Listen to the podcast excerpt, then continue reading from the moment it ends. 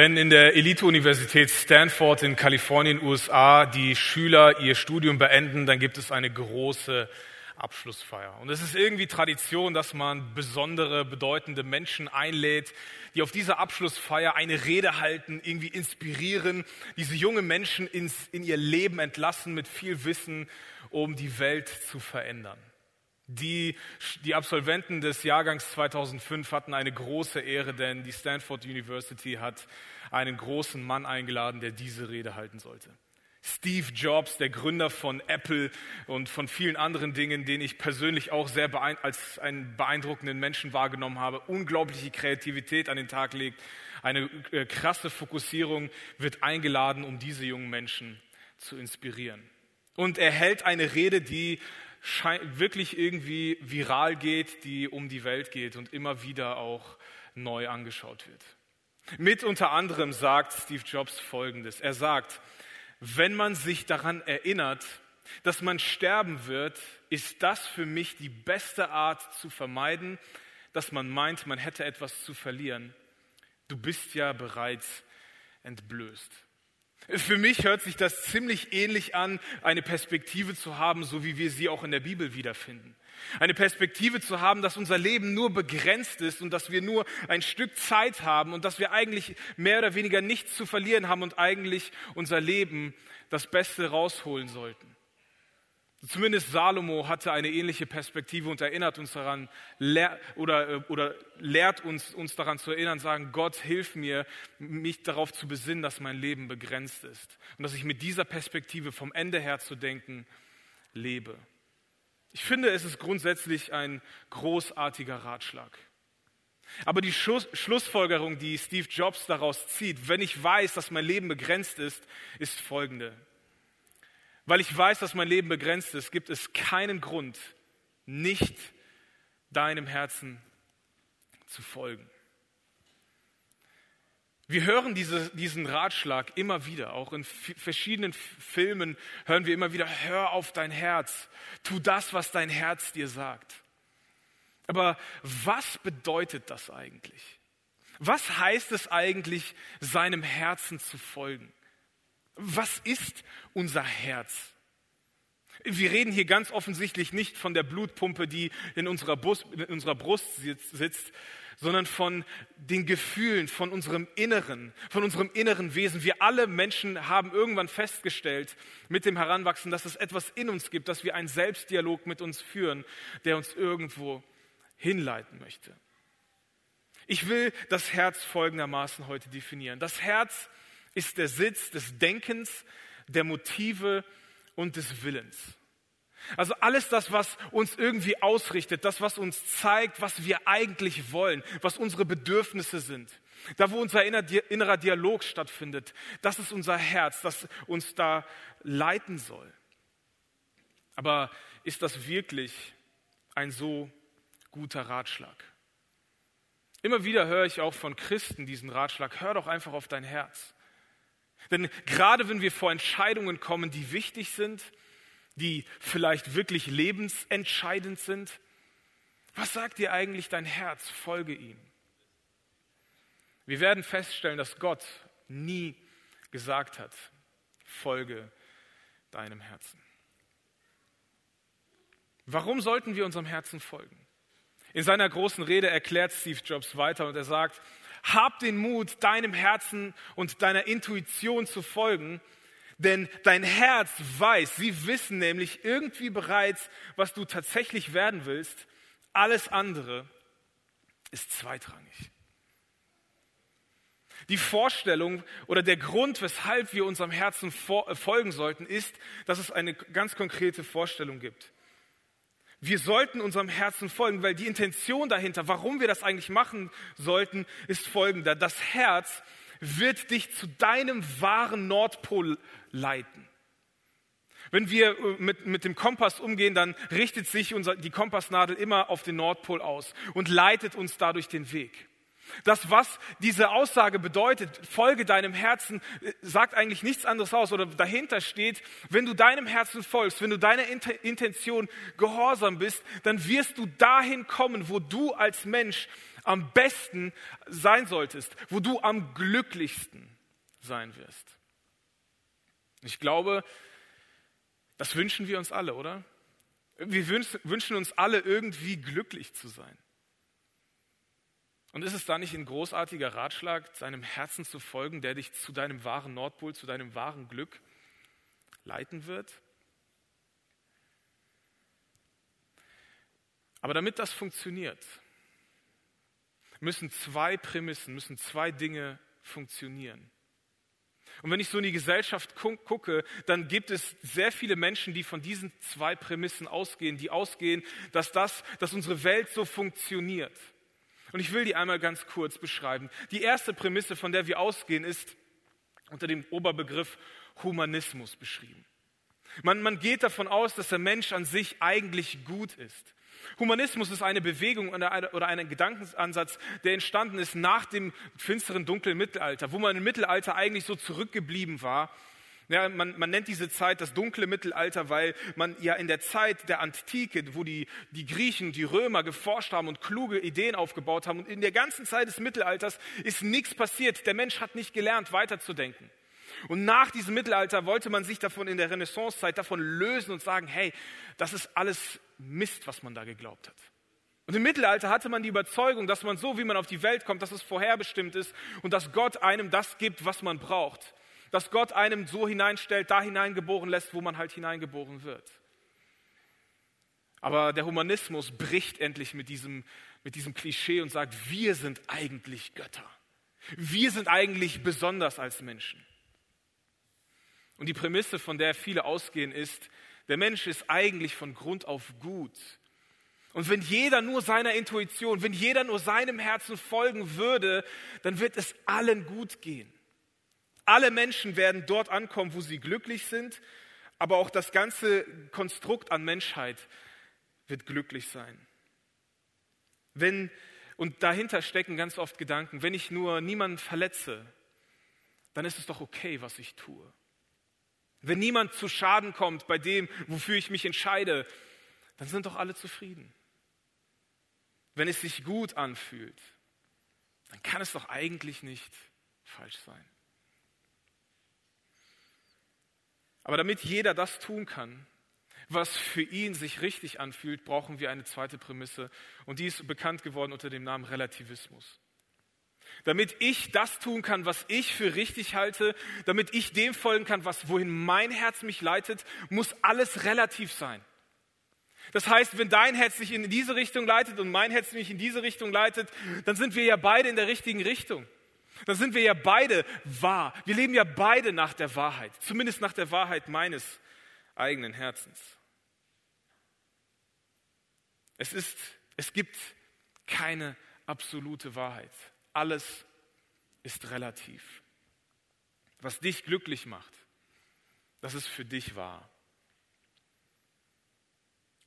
Aber ist das wirklich so? Stimmt das? Können wir diese von diesen zwei Prämissen ausgehen? Weil die sind notwendig, um wirklich reinen Herzens sagen zu können, ich folge meinem Herzen und alles wird am Ende gut und besser. Ich weiß nicht, kennt ihr diese Situation, wenn man im Auto sitzt, meistens irgendwie im Stau, und auf einmal denkt man, man fährt rückwärts und man drückt auf die Bremse und man fährt trotzdem rückwärts, weil das Auto neben einem rückwärts fährt oder vorwärts fährt. Ja, manchmal hat man dieses Gefühl, rollen wir jetzt? Und der einzige, die einzige Möglichkeit, dieses Gefühl zu überbrücken, ist, wenn man einen klaren Fixpunkt hat, wenn man einen Referenzpunkt hat. Wenn man irgendwo hinguckt, was, was steht, ein Haus oder Bäume, die sich nicht bewegen. Und dann stellen wir fest, oh, nicht ich rolle, sondern das Auto neben mir rollt. Nicht ich bewege mich, sondern der neben mir bewegt sich. Oder ein anderes Beispiel, wenn wir, wir wissen, dass diese gerade Linie, äh, dass diese Linie krumm ist, wissen wir nur, weil wir einen Referenzpunkt haben, weil diese Linie gerade ist. Oder vielleicht noch ein anderes Beispiel. Die meisten von uns können folgende Rechnung machen. 2 plus 2 und ist, was meint ihr? 2 plus 2? 4, ja. Aber was ist, wenn ich sage, 2 plus 2 ist 16? Aber wenn alles relativ ist, wenn alles, wenn alles okay ist, wenn, deine, wenn mein Herz mir sagt, das ist 14, meine Schüler werden da nicht durch, äh, damit nicht durchkommen in der Klassenarbeit. Ja, mein Herz hat mir gesagt, das ist, ist, ist 16. Das, so funktioniert das nicht. Es gibt irgendwie einen Fixpunkt. Es gibt Dinge, die irgendwie doch feststehen, oder? Zumindest erleben wir das, erlebe ich das in meinem Leben. Es gibt irgendwie doch eine übergeordnete Wahrheit. Aber schon alleine das auszusprechen im Kontext von Relativismus ist gefährlich, denn Wahrheit ist immer exklusiv. Wahrheit schließt anderes immer aus. Und Wahrheit ist damit auch immer sofort offensiv und greift dich an, wenn du bei dieser Rechnung nicht auf vier kommst. Wahrheit ist störend. Ist wirklich alles relativ. Eine kluge Denkerin, Mary Lefkowitz, hat mal gesagt, die Vorstellung, dass es viele Wahrheiten gibt, mag für eine vielfältige Gesellschaft gut geeignet erscheinen. Aber wenn jeder frei ist, die Wahrheit so zu definieren, wie er oder sie es bevorzugt, dann ist das Ergebnis ein intellektuelles und moralisches Schreiduell, bei dem die lautesten Stimmen am ehesten gehört werden. Es hört sich nett an zu sagen, alles ist relativ. Vor allem in unserer pluralistischen Gesellschaft ist es interessant zu sagen, ja, deine Wahrheit kann auch wahr sein. Es ist halt deine Perspektive. Es ist halt, wo dein Herz dich hinführt.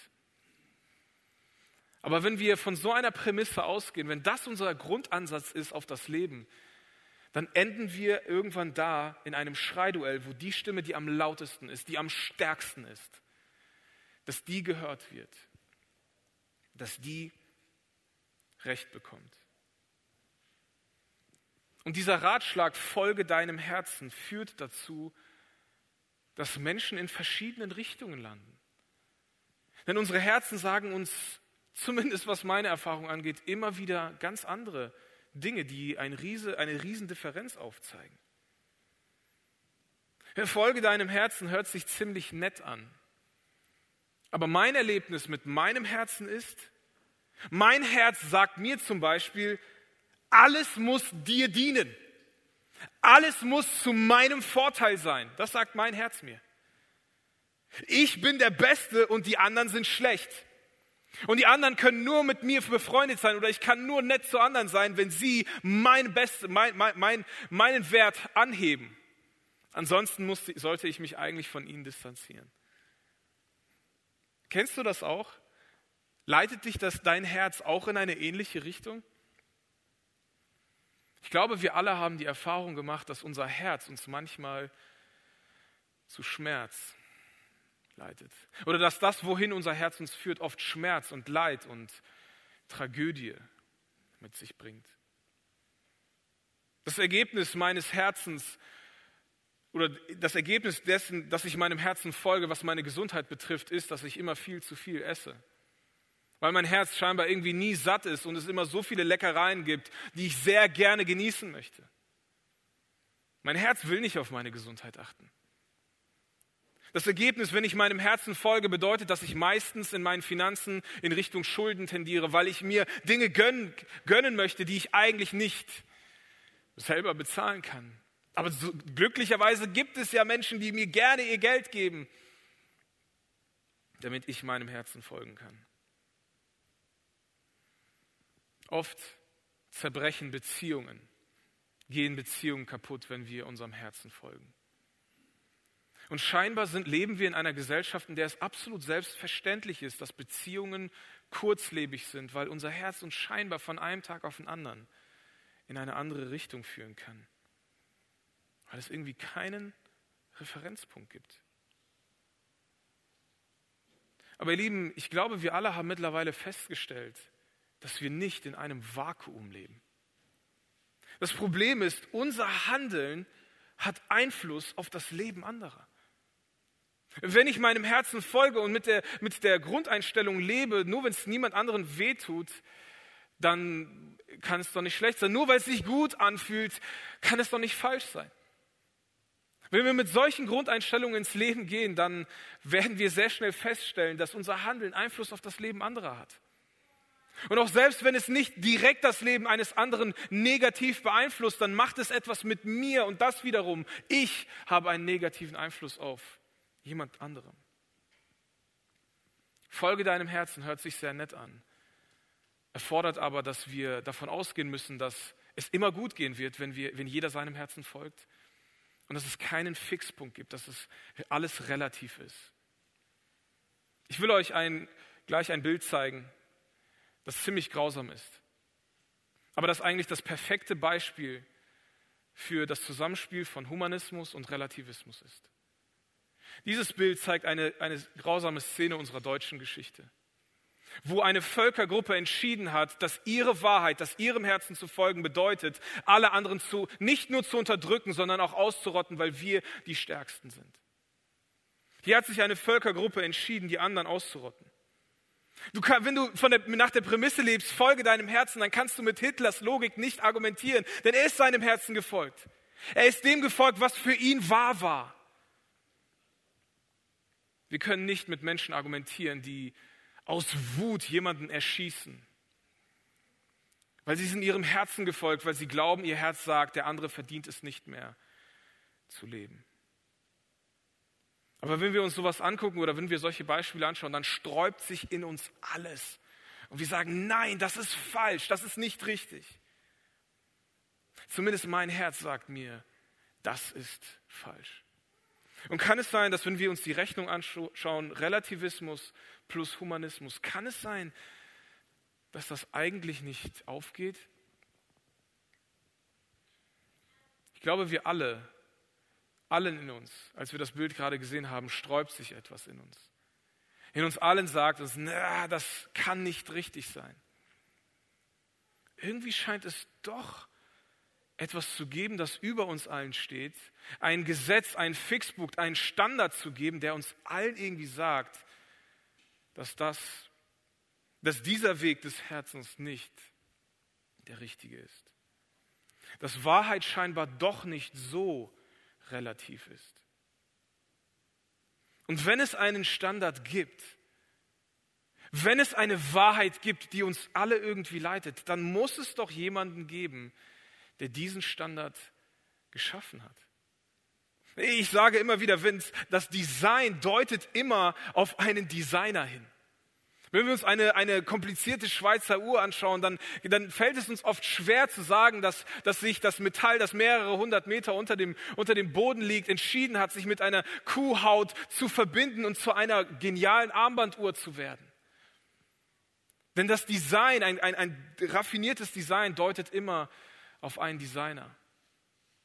Und ich glaube, dass das Gesetz dieses überordnete Gesetz, das wir alle, alle irgendwie in uns haben, das uns davon fernhält oder sagt, dass die Herzensentscheidungen von anderen falsch sind, deutet darauf hin, dass es einen Gesetzgeber gibt. Dass es jemanden gibt, der diesen Standard definiert hat. Und wir als Christen sind überzeugt, dass Gott derjenige ist. Dass Gott dieser Gesetzgeber ist, der diesen Standard festgesetzt hat. Aber gerade wenn wir im Kontext von Gott und äh, über das Gesetz sprechen, dann fängt auch bei vielen an, sich so, fühlt man sich gerne oder schnell unwohl. Denn Gesetz bedeutet für uns meistens oft, dass man Freiheit verliert, dass es uns davon abhält, unser volles Potenzial zu entfalten. Wir haben ein Problem damit, dass Gott irgendwie Gesetze definiert. Ihr Lieben, das gleiche Problem hatten die Menschen in der Zeit von Jesus auch. Sie fanden das Gesetz herausfordernd. In der Zeit, in der Jesus aufwächst, gab es enorm viele Gesetze und Gebote und Regeln, an die man sich zu halten hatte, um durchs Leben zu kommen. Und es war anstrengend. Eigentlich hatte Gott nur ein einziges Gesetz gegeben. Gott hatte, Gott hatte das Gesetz festgesetzt. Gott hatte seine Offenbarung über Mose, seinem Volk vermittelt und ihnen gezeigt, das sind die Parameter, in denen ihr leben sollt. Und das Ziel dieser Gesetzgebung war eigentlich, damit ihr ein gutes Leben habt. Aber die Menschen wollten lieber ihrem eigenen Herzen folgen. Das, was ihr Herz ihnen sagte. Und das endete meistens in einem großen Chaos. Und die religiösen Leiter stellten fest, dieses Chaos bedeutete oft, dass wir Volk irgendwie überfallen werden, dass wir leiden müssen, dass wir verschleppt werden in andere Völker. Und deswegen müssen wir noch mehr Regeln aufbauen, um uns davor zu schützen, das Gesetz Gottes zu brechen. Und wenn man merkte, dass diese Regeln, dass das, neue, das neue Regelkonstrukt noch, noch nicht sicher genug war, dann hat man noch ein weiteres Regelkonstrukt drumherum gebaut und noch ein weiteres und mit der Erfahrung immer mehr gelernt, dass noch mehr Regeln, noch mehr Regeln uns vielleicht davor schützen, das Gesetz Gottes zu brechen, damit wir nicht im Chaos enden. Denn das, wo unser Herz uns hinleitet, ist meistens weg von Gott. Aber mit den Jahrhunderten ver verlernen die religiösen Leiter die eigentliche Intention dahinter und es geht eigentlich nur noch um Gesetz. Es geht eigentlich nur noch um Regeln. Und in so einer Tradition wächst Jesus in Israel um das Jahr Null herum auf. Und Jesus wird groß und lernt all diese Regeln kennen. Und er lernt auch diese Regeln zu befolgen als Tradition seines Glaubens. Und Jesus wird erwachsen und tritt auf als ein Lehrer, der irgendwie anders lehrt, der irgendwie vollmächtiger ist. Und er schart Menschen um sich. Und in einer Begebenheit ist Jesus mit seinen Freunden unterwegs und ähm, wir, wir können diese Begebenheit nachlesen, in, in, in, in, zum Beispiel im Markus-Evangelium. Markus war jemand, der eine sehr enge Verbindung mit Petrus hatte, mit einem, der mit Jesus unterwegs war und diese Begebenheiten mit Jesus, die Petrus so erlebt hat, aufgeschrieben hat. Die gleiche Begebenheit, die wir uns heute anschauen wollen, erzählt auch Matthäus, der live dabei war. Und ich glaube, weil es äh, ein Augenzeugenbericht ist, sollten wir uns mal das anschauen, was, was Matthäus uns erzählt. Matthäus erzählt, damals kamen aus Jerusalem Pharisäer und Schriftgelehrte zu Jesus. Und wenn Matthäus das erzählt, dann wussten die Erstleser sofort, ha, das war ein Trick, denn die Pharisäer und die Schriftgelehrten, also die religiösen Leiter der damaligen Zeit, die wollten Jesus eigentlich reinlegen. Die hatten was gegen Jesus. Die hatten was gegen sein Standing in der Gesellschaft. Und sie wollten ihn irgendwie über Trickfragen schaffen, schlecht darzustellen oder vielleicht sogar so weit zu bringen, dass er, dass seine Aussagen reichen, um ihn vielleicht sogar zu beseitigen. Damals kamen aus Jerusalem Pharisäer und Schriftgelehrte. Und sie fragten ihn, warum halten deine Jünger die Vorschriften der Vorfahren nicht ein? Denn sie waschen sich nicht ihre Hände, bevor sie Brot essen. Wie wir heute darüber nachdenken, das ist eklig, ja, sich vor dem Essen nicht die Hände zu waschen, zumindest wenn man draußen unterwegs ist, so wie in der damaligen Zeit sehr viel und Bakterien und vor allem in der aktuellen Zeit sind wir viel, viel sensibler dafür. Aber damals, wir müssen wissen, damals war Wasser ein sehr, sehr kostbares Gut. Da ging nicht einfach Wasserhahn auf und waschen, sondern Wasser war sehr, sehr kostbar und musste immer sehr weit aus dem Brunnen geholt werden. Das war immer ein großer Aufwand. Deswegen wurde Wasser auch kostbar behandelt. Und sich wegen jeder Kleinigkeit die Hände zu waschen, das war eigentlich Verschwendung. Aber in dem Kontext, in dem Jesus aufwächst, gibt es Vorschriften der Vorfahren. Und hier müssen wir einmal kurz aufklären, was das ist. Ich habe gerade gesagt, Gott hat eigentlich sein Gesetz sich selber offenbart und hat sein Gesetz Mose gegeben. Das war im Judentum oder ist auch heute noch im Judentum die Torah, das Reden Gottes.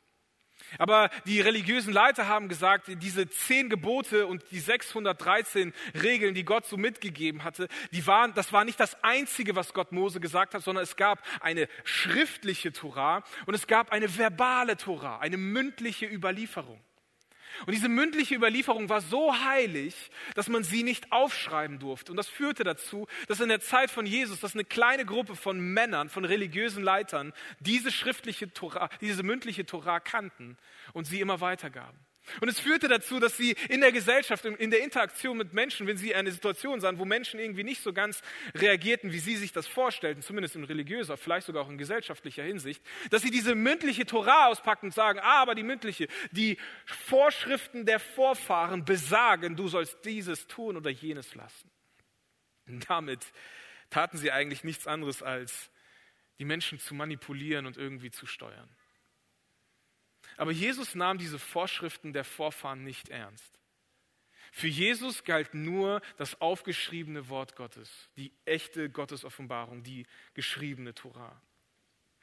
Und eine Regel in dieser mündlichen Überlieferung, in diesen Vorschriften der Vorfahren war es, damit man während des Essens rituell immer äh, rein bleibt, also zeremoniell sich nicht verunreinigt, dann musste man eine gewisse Waschung vor dem Essen vornehmen, damit man nicht aus Versehen irgendwie sündigt und un, unrein zu sein, war damals die Definition von Sünde oder, oder besser gesagt ein Problem mit Gott zu haben. Aber das Problem mit solchen Gesetzen ist, dass es Gott klein macht. Dass es Gott zu einem macht, der dir irgendwie immer hinterher ist, der dich irgendwie nur erwischen will, wann du einen Fehler machst. Aber Jesus antwortete ihnen. Und warum haltet ihr Gottes Gebote nicht ein, sondern folgt euren eigenen Vorschriften? Ihr habt es geschafft, durch eure eigenen Regeln, durch diese mündliche Torah, die geschriebene Torah zu umgehen. Und Jesus führt dann ein konkretes Beispiel an und, das, und er nennt, er sagt, ihr habt es geschafft durch eure Regeln. In der, in, der, in der schriftlichen Torah steht Ehre Vater und Mutter. Und das bedeutete im damaligen Kontext gerade für die, für die alt werdenden Eltern, sie, für sie zu sorgen, sie zu versorgen. Aber ihr habt es geschafft, über diese Vorschriften, über diese mündliche Überlieferung einen Umweg zu schaffen, wie ihr sagt, ja, ja, mein Geld gehört eigentlich Gott und ich gebe es Gott ab und deswegen habe ich nichts mehr, um meine Eltern zu versorgen.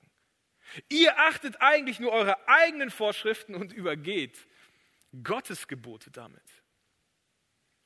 Und Jesus sagt weiter, so setzt ihr das Wort Gottes außer Kraft, um eure eigenen Vorschriften zu folgen. Ihr seid solche Heuchler. Eigentlich geht es euch gar nicht darum, Gott zu gefallen. Eigentlich geht es euch gar nicht darum, rein zu sein, sondern es geht euch eigentlich nur darum, Menschen zu kontrollieren. Und Jesus wendet sich an die Menge, die immer mit ihm mit war und die, die diesem Gespräch zuhörte. Und er sagt zu der Menge, hört und versteht mich richtig. Nicht das, was in den Menschen hineinkommt,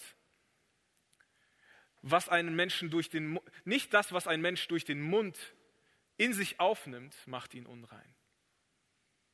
Es geht nicht darum, dass ihr eure Hände vergessen habt zu waschen und deswegen aus Versehen etwas Unreines berührt oder durch mit einer unreinen Hand in euch etwas hineinnimmt. Das macht euch nicht unrein. Und unrein ist eigentlich ein Codewort für das ist kein Problem für Gott.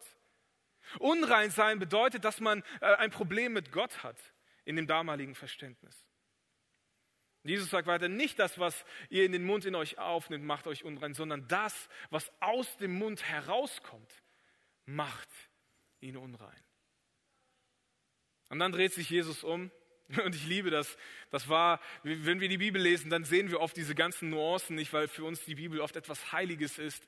Aber für mich ist das Jesus Humor und Jesus ruft das in die Menge hinein nach einem konfrontativen Gespräch mit diesen religiösen Leitern, die, wo eigentlich jeder wusste, dass sie Jesus reinlegen wollten, aber am Ende stehen sie dumm da und Jesus spricht das Volk an und sagt eigentlich, das, was sie lehren, ist vollkommener Quatsch und Jesus lässt das Mikrofon fallen und geht weg und die Jünger hinterher und die, na, na, na, na, na, na. Sie wissen nicht warum, sie, sie wissen nicht, was Jesus hier gesagt hat, sie haben nichts verstanden, was Jesus gesagt hat, aber sie wissen, wir haben irgendwie gewonnen. Und sie gehen und verlassen den Platz und einer der Jünger sagt zu Jesus, hast du eigentlich bemerkt, wie empört die Pharisäer waren, als sie das gehört haben? Interessante Frage, Jesus zu stellen, hast du es bemerkt, oder? Aber Jesus antwortet darauf und sagt, lasst sie reden. Sie wollen Blinde führen und sind selbst blind. Wenn ein Blinder einen Blinden führt, fallen sie zusammen in eine Grube. Und das war damals so eine Redewendung, die man die Jesus hier auf die Pharisäer, auf die religiösen Leiter anwendet. Sie verstehen eigentlich gar nicht, wovon sie reden. Und es hört sich irgendwie an, als ob Jesus das Gesetz, die Torah, die damals ein prägendes Merkmal der, des gesellschaftlichen Lebens und persönlichen Lebens war, als ob er sie irgendwie beiseite schiebt. Aber das tut Jesus hier nicht. Und Petrus fragt Jesus und sagt, Jesus, erklär uns doch dieses Gleichnis. Erklär uns doch, was du uns zu sagen hast. Und Jesus antwortet, habt ihr es echt noch nicht begriffen? Habt ihr nicht verstanden, was ich sage? Und dann erklärt Jesus etwas und zeigt ihnen irgendwie einen Einblick in Gottes Perspektive. Und ich will ein bisschen spoilern, bevor wir weiterlesen. Was Jesus hier deutlich macht, ist, das Gesetz ist nicht gegeben worden, um Gott glücklich zu machen. Das Gesetz ist euch nicht gegeben worden, um Gott glücklich zu machen. Gott ist nicht jemand, der die ganze Zeit hinter euch her ist und der nur dafür wartet, dass ihr euch an seine Regeln haltet. Das Gesetz ist eigentlich für euch gegeben. Gott hat das größte Interesse für euer Wohlwollen und deswegen hat er es euch gegeben. Erinnert euch doch mal dran, wie Gott, was Gott sagte, als er euch das Gesetz gegeben hat. Er sagte, wir können es nachlesen in 5. Mose, sagt er, richtet euch nach seinen Geboten. Mose spricht zu dem Volk und erinnert das Volk daran, richtet euch nach Gottes Geboten und Ordnungen, die ich euch heute gebe, dann wird es euch gut gehen. Das war Gottes Intention mit diesem Gesetz. Das, war Gottes, das ist Gottes Intention mit seinem Standard, mit seinem Fixpunkt für unser Leben, damit es uns gut geht. Man könnte es vielleicht aufs heutige Deutsch übersetzen, damit wir endlich glücklich sind. Ist es nicht das, wo wir alle hinwollen? Ist es nicht das, weshalb Menschen sagen, folge deinem Herzen, denn wir wollen da landen, wo wir glücklich sind?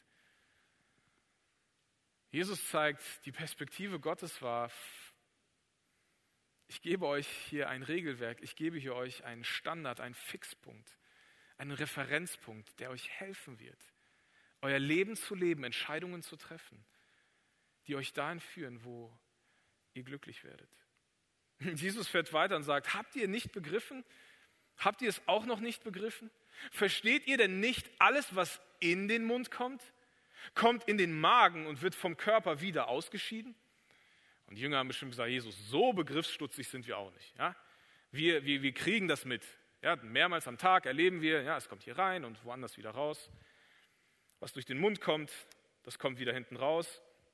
Und Jesus sagt, das, was ihr esst, wenn ihr unrein esst, das schadet eigentlich niemandem, weder euch noch Gott, außer es kommt wieder woanders raus und es schadet dem, der nach euch auf die Toilette kommt.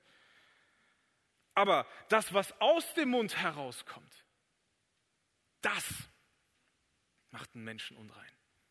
Und wir sollten uns wieder vor Augen führen, dieses Wort unrein, damit meint Jesus, das führt euch dazu, dass ihr ein Problem mit Gott habt. Was aus dem Mund, also was von dem anderen Ende her wieder herauskommt, das verunreinigt uns. Und ihr seht hier diese drei Pünktchen, ich habe hier etwas ausgelassen im Vers, weil Jesus ganz klar definiert, woher kommt das denn, was aus dem Mund herauskommt. Jesus sagt weiter, aber das, was aus dem Mund herauskommt, das kommt aus dem Herzen und das macht den Menschen unrein. Das ist ein Problem für dich. Also Jesus sagt, dass das eigentliche Problem, die Probleme, die wir als Menschen haben, der Ursprung ist unser Herz. Das ist eine so gegensätzliche Vorstellung von unserem Herzen als die, wie wir sie heute in unserer Gesellschaft haben. Jesus sagt dir ganz klar, dein Herz leitet dich nicht zu deinem wahren Nordpol, leitet dich nicht zu deinem Glück, sondern dein Herz leitet dich zu deinen Problemen. Zu deinen Problemen mit Gott, zu deinen Problemen mit dir selbst, zu deinen Problemen mit anderen Menschen. Das Herz ist der Ursprung. Und hier stelle ich mir die Frage, wirklich? Ist es wirklich das Herz das Problem? Vielleicht würdest du sagen, hör mal, manchmal sage ich Dinge, die ich nicht so meine. Aber Jesus würde sagen, nein, nein, nein, nein, nein. Ich meine, dass manchmal sagst du Dinge, die ich nicht sagen sollte. Wir lernen mit der Zeit in unserem Leben, dass wir, dass aus uns heraus manchmal Dinge kommen, die nicht angebracht sind die wir nicht sagen sollten. Und wir lernen es in unserem Leben, Filter einzubauen und unser Herz irgendwie zu kontrollieren, unseren Mund irgendwie zu kontrollieren, was dabei herauskommt. Wir wissen, wie man mit dem Chef redet, wenn der Chef uns sieht und uns hört. Und wir wissen auch, wie wir über den Chef reden können, wie wir unser Herz es wirklich sagt, vor den Kollegen vielleicht. Und bei jedem Fehler, den wir tun, lernen wir, wie unser Sieb des Filters des Herzens immer engermaschiger wird, damit wir keine Probleme haben. Jesus sagt, das Herz ist das Problem. Denn aus dem Herzen des Menschen kommen böse Gedanken, Mord, Ehebruch, sexuelles Fehlverhalten, Diebstahl, falsches Zeugnisaussagen, Lästerungen. In unserer Parallelstelle bei Markus, Markus führt das sogar noch ein bisschen weiter aus, was Jesus gesagt hat. Markus sagt, aus dem Herzen kommen Habgier, Bosheit, Betrug, Zügellosigkeit, Neig, Überheblichkeit und Unvernunft. Unvernunft ist das, was, was, was wir meistens haben, wenn wir anfangen, unweise Entscheidungen zu treffen. Also all das kommt aus unserem Herzen, das, was unser Leben eigentlich in Probleme führt, das, was wir eigentlich als problematisch in unserer Gesellschaft auch heute noch definieren würden, was eigentlich falsch ist. Und Jesus sagt, der Ursprung von alledem ist dein Herz. Interessanterweise in, in dem Matthäus-Text ist die Abfolge, die Jesus hier nennt, oder zumindest die Matthäus wiedergibt, wie Jesus sie gesagt hat, was aus dem Herzen kommt, ist genau die gleiche Abfolge wie bei den zehn Geboten. Also was Jesus hier eigentlich deutlich macht, ist, wenn du deinem Herzen folgst, dann hast du ein Problem. Du entfernst dich von dem, was dein Designer, was Gott, dein Schöpfer, gedacht hat, was das Beste für dich ist. Das Herz ist das Problem. Und wenn wir alle ehrlich sind, dann sagt uns unser Herz eigentlich nur das, was wir tun wollen und nicht das, was wir tun sollen. Das Herz führt uns eigentlich immer nur, wenn wir auf unser Herz, wenn wir ganz ehrlich sind und in uns hineinhorchen, führt uns unser Herz dahin, was wir wollen, aber nicht, was das Beste für uns ist. Zumindest nicht immer. Und hier ist meine Frage an euch. Warum sollten wir so einem Leiter folgen? Wenn wir heute in der Gesellschaft über Leiterschaft reden dann, und, und, und, und uns fragen, was macht einen guten Leiter aus? Was macht einen guten Führer aus? Was, was sind so die, die Begriffe, die uns einfallen? Dann, dann ist für uns oft ganz klar, das Herz, zumindest nach der Definition von Jesus, ist gar kein guter Leiter.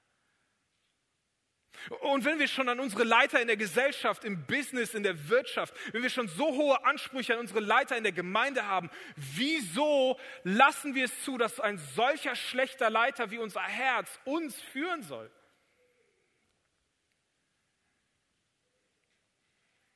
Ganz viele Menschen, besonders die in deinem näheren Umfeld, die, die dir am nächsten sind, erleben tagtäglich den Ausfluss deines Herzens. Die Menschen, die um uns herum sind, die uns kennen, die mit uns leben müssen, erleben, wo unser Herz uns führt. Und trotzdem hören wir diesen Satz oder diesen Ratschlag, folge deinem Herzen, ziemlich oft. Ich habe folgenden Vorschlag für uns. Weil unser Herz eigentlich das Problem ist. Weil unser Herz eigentlich ein weil unser Herz eigentlich kein guter Leiter ist, dem wir folgen sollten. Ich glaube, nicht unser Herz sollte uns leiten, sondern wir sollten unser Herz leiten.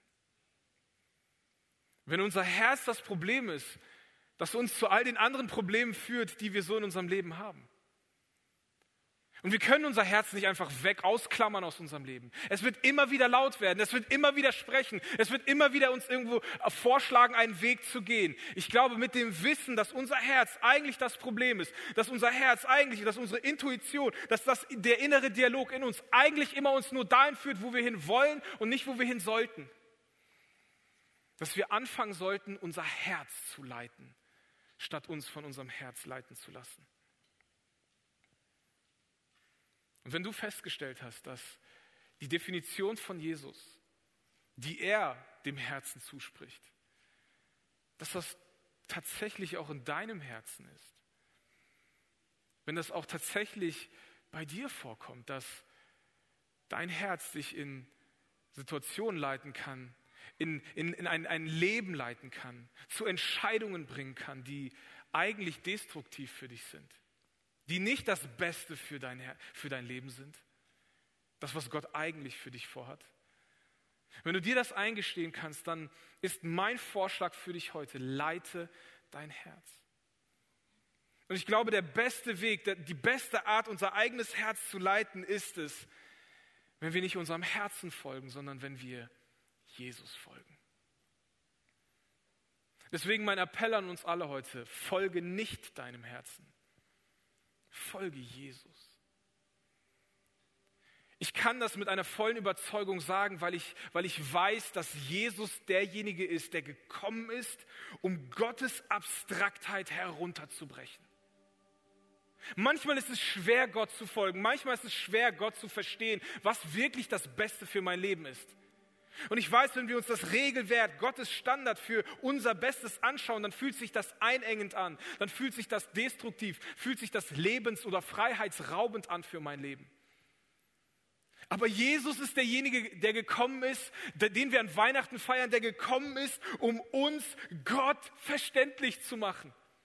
Gott wird Mensch, spricht unsere Sprache. Und wenn wir anfangen, Jesus zu folgen, ihm hinterher zu sein, Entscheidungen zu treffen, wie er sie treffen würde, wenn wir von ihm lernen, wenn wir ihm ähnlicher werden, dann folgen wir eigentlich der, Intu äh, der Intention Gottes.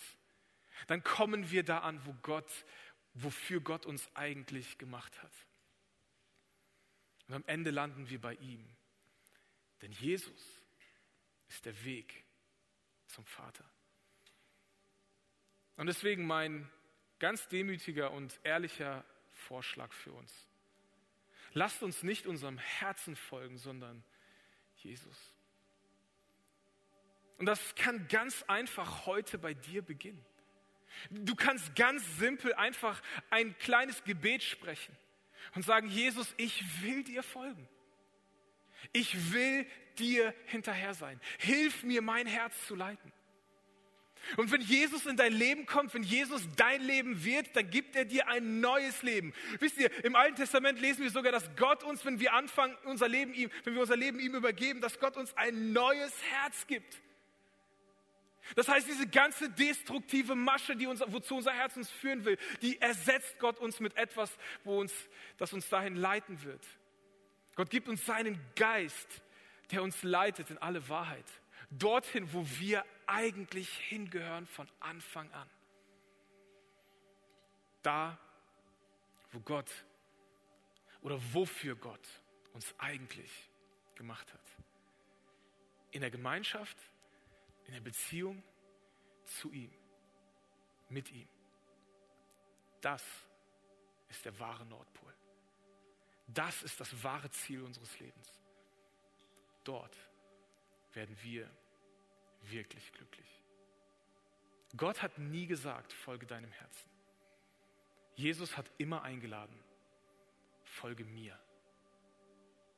Deswegen, lasst uns nicht mehr unserem Herzen folgen, sondern Jesus.